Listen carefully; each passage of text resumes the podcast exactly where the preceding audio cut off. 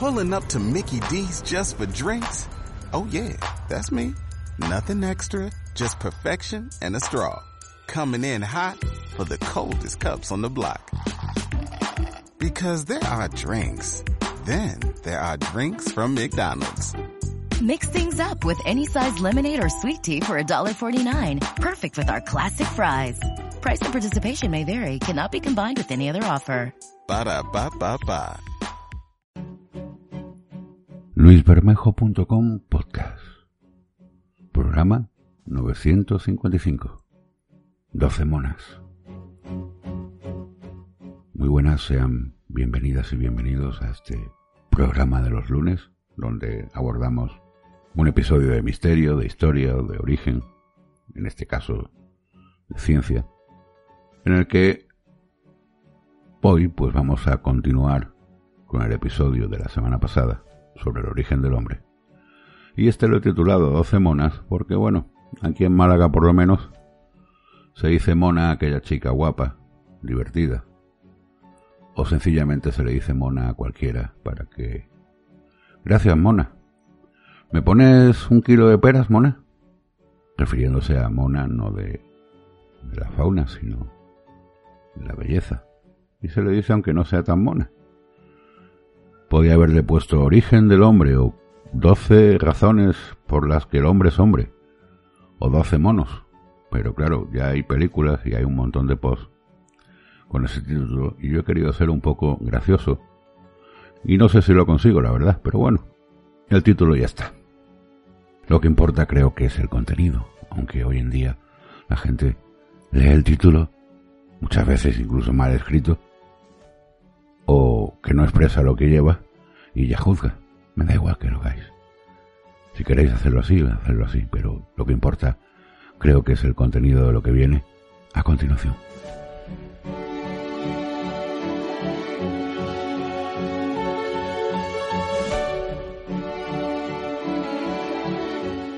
Asesinos, hippies, fabricantes de herramientas, cheps.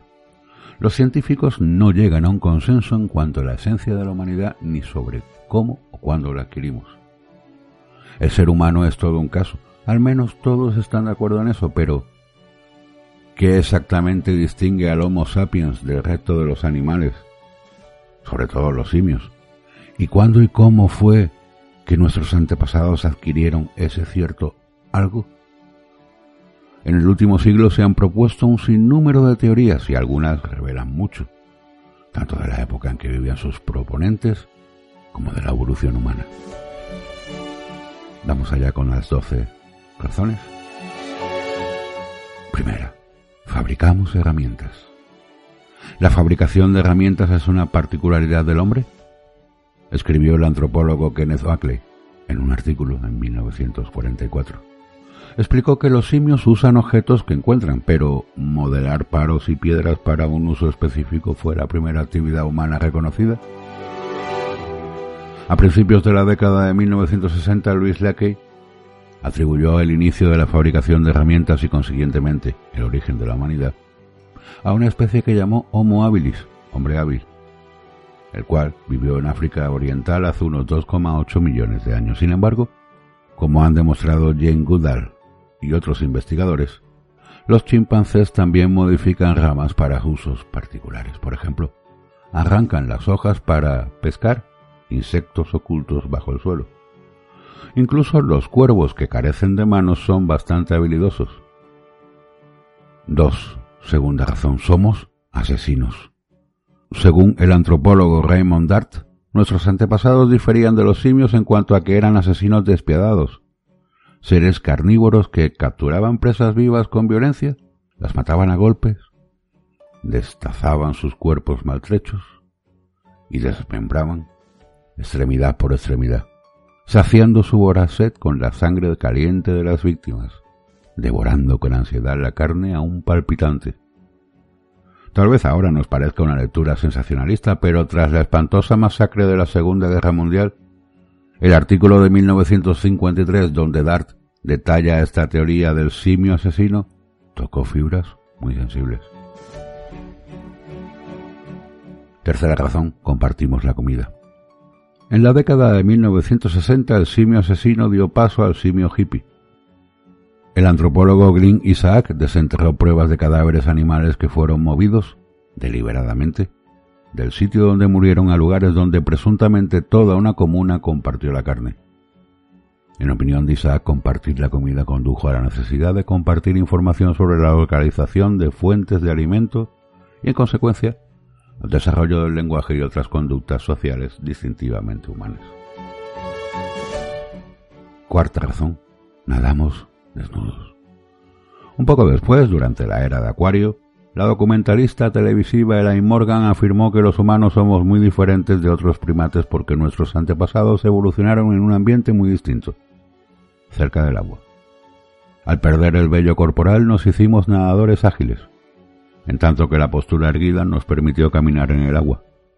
La hipótesis del simio acuático fue descartada por toda la comunidad científica, pero en 2013 David Attenborough la respaldó. Arrojamos cosas, quinta razón. El arqueólogo Ray Ferrin opina que nuestros predecesores comenzaron a humanizarse cuando desarrollaron la capacidad para lanzar piedras con gran velocidad. En Demanisi, yacimiento homínido de 1,8 millones de años de antigüedad, en la República Soviética de Georgia, Ferring halló evidencias de que el Homo erectus inventó las lapidaciones públicas para ahuyentar a los depredadores que rondaban sus presas. ¿Los individuos de Damanishi eran pequeños? Explica Ferring. El área estaba plagada de grandes felinos. ¿Cómo iban a sobrevivir los homínidos? ¿Cómo llegaron allí desde África? Parte de la respuesta es que lanzaban rocas. Argumenta que lapidar animales también contribuyó a la socialización porque el éxito de la estrategia requería del esfuerzo grupal. Sexta razón, cazamos. En un artículo de 1968, los antropólogos Sherwood Wasburn y C. S. Lancaster argumentaron que la caza hizo mucho más que inspirar cooperación. Nuestro intelecto, nuestros intereses y emociones y nuestra vida social básica, en un sentido muy real, todo ello es consecuencia evolutiva de nuestro éxito para adaptarnos a la caza. Por ejemplo, nuestros cerebros más grandes se desarrollaron a resultas de la necesidad de almacenar más información sobre el lugar y el momento oportuno para hallar presas. Asimismo, la cacería presuntamente condujo a la división de tareas por género, dejando a las mujeres la labor de buscar comida, lo cual plantea un interrogante. ¿Por qué las mujeres también tienen cerebros grandes? Séptima razón, intercambiamos comida por sexo. De manera específica, sexo monógamo. Según la teoría publicada en 1981 por C. Owen Lovejoy, el punto de inflexión crítico en la evolución humana fue el surgimiento de la monogamia, hace unos 6 millones de años. Hasta entonces casi toda sexualidad estaba reservada a bestiales machos alfa que repelían a los rivales. Sin embargo, las hembras monógamos favorecerían a los machos más capaces de proporcionar alimento y dispuestos a participar en la crianza de los hijos. Según Lovejoy, nuestros antepasados comenzaron a caminar erguidos porque eso les permitió tener las manos libres y así podían volver a casa con más comida. Octava razón, consumimos alimentos cocinados. Los cerebros grandes son voraces. La materia gris requiere 20 veces más energía que el músculo. Según algunos investigadores, el cerebro jamás habría evolucionado con una dieta vegetariana. Todo lo contrario. Nuestros sesos crecieron hace dos o tres millones de años cuando comenzamos a consumir carne, fuente rica en proteínas y grasa. Y según el antropólogo Richard Brackham, una vez que nuestros antepasados inventaron la cocción, conducta exclusivamente humana que facilita la digestión de la comida desperdiciaron menos energía masticando o aporreando la carne, de suerte que tuvieron más energía disponible para sus cerebros. A la larga, esos cerebros se desarrollaron lo suficiente para tomar la decisión consciente de volverse vegetarianos.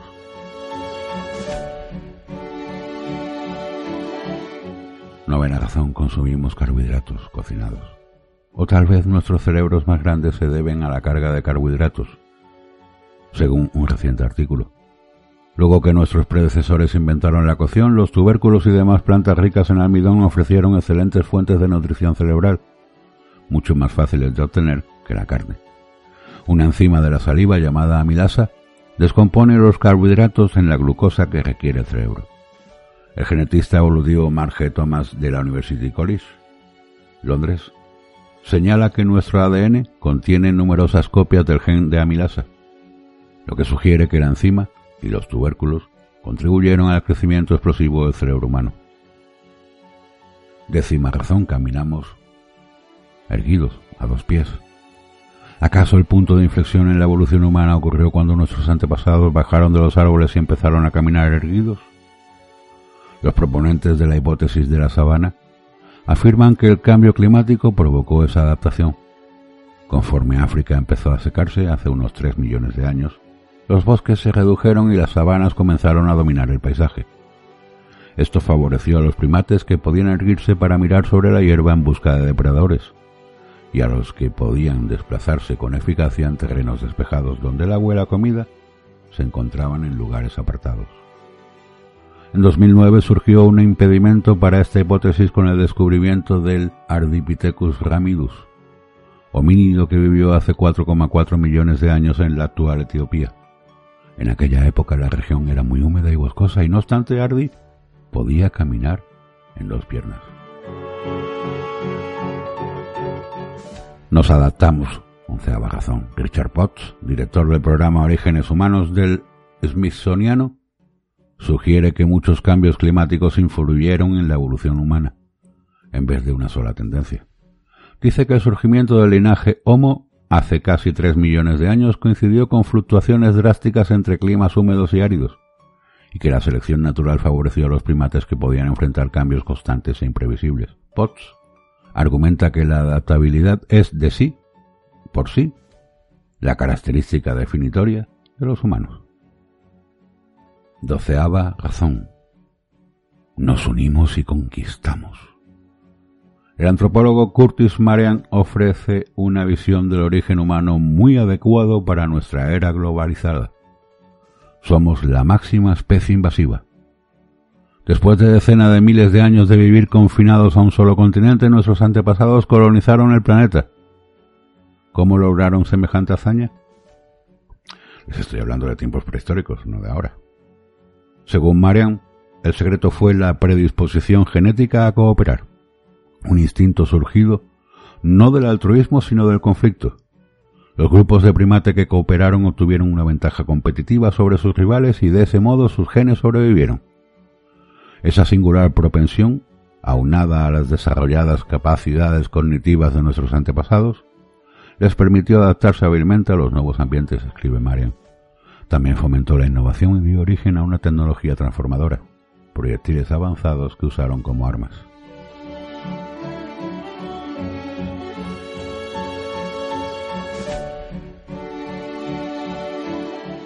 Pero, ¿qué hay de malo con todas estas teorías?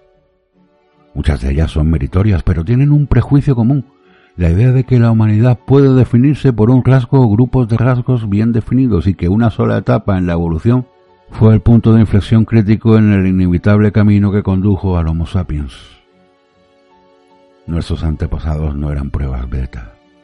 No estaban evolucionando hacia algo, sino que meramente sobrevivían como Australopithecus u Homo erectus.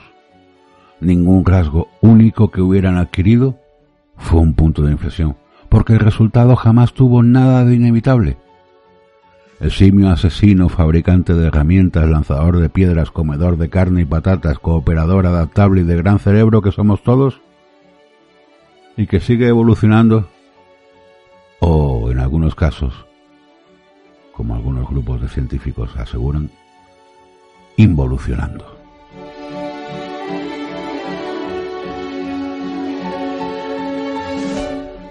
Desde aquí les recomiendo encarecidamente que si quieren leer sobre evolución, hay una teoría muy moderna, más moderna que esta que les acabo de dar, que seguramente algunos ya han leído, otros quizás no, y es el libro de Harari, Yuval Noah Harari, célebre escritor israelí que escribió un famoso libro que yo, como les digo, les recomiendo que lo lean, Sapiens, de animales a dioses. Tiene una continuación en Homo Deus, breve historia del mañana, que ha leído menos gente. 21 lecciones para el siglo XXI, que también ha leído menos gente. Realmente Sapiens de Animales a Dioses fue un bestseller. Y tiene otros libros anteriores, pero este hombre es un historiador y escritor, profesor de la Universidad Hebrea de Jerusalén. Sea que su currículum no es, no es ninguna tontería. Y esa teoría que él dio, pues la verdad es que aunque no esté refutada, pero tiene bastante coherencia. Yo por lo menos les recomiendo ese, ¿no? Que lean el primer libro que se hizo famoso de él, que fue Sapiens de Animales a Dioses, que quizás les conteste muchas de las cuestiones que se hacen sobre la humanidad. Gracias y hasta otro episodio. Que lo pasen bien. Ah, y si les gusta, denle al me gusta, un corazoncito, dejen un comentario en la página web, en fin, esas cosas que a mí me gustan, ¿no? Compartan en las redes sociales, etcétera, que sé que nunca hacen, que cuesta mucho trabajo porque vamos deprisa, siempre corriendo, pero bueno. Ahí está, ahí lo dejo. Gracias.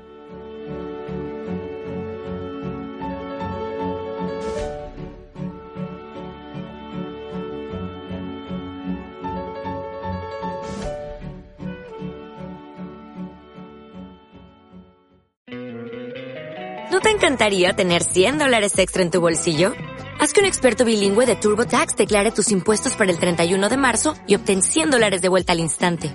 Porque no importa cuáles hayan sido tus logros del año pasado, TurboTax hace que cuenten. Obtén 100 dólares de vuelta y tus impuestos con 100% de precisión. Solo con Intuit TurboTax. Debes declarar para el 31 de marzo. Crédito solo aplicable al costo de la presentación federal con TurboTax Full Service. Oferta sujeta a cambios o cancelación en cualquier momento.